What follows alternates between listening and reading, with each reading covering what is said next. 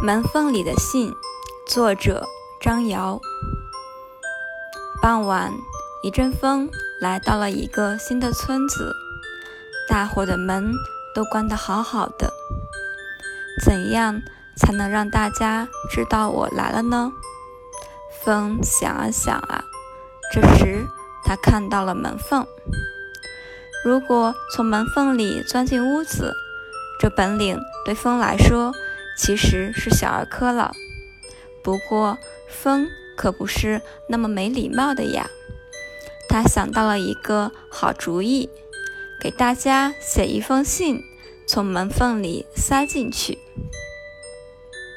风从树上摘下一片叶子，又从河边的花朵上取下一片花瓣，用青草汁当墨水，写了一封信。塞进新村子里每家的门缝里。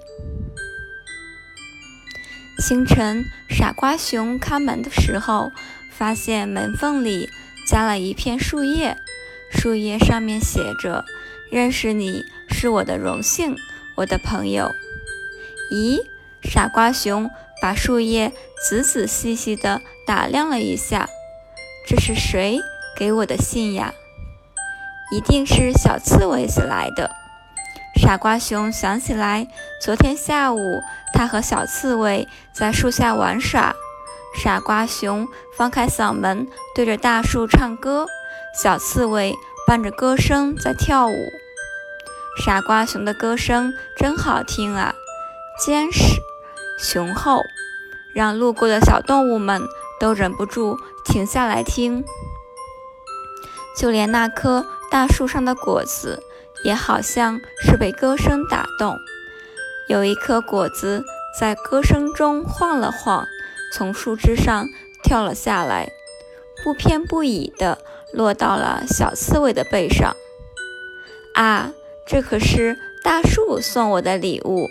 小刺猬高兴地说：“不对，不对。”傻瓜熊说：“是我给大树唱歌。”果子才会落下来。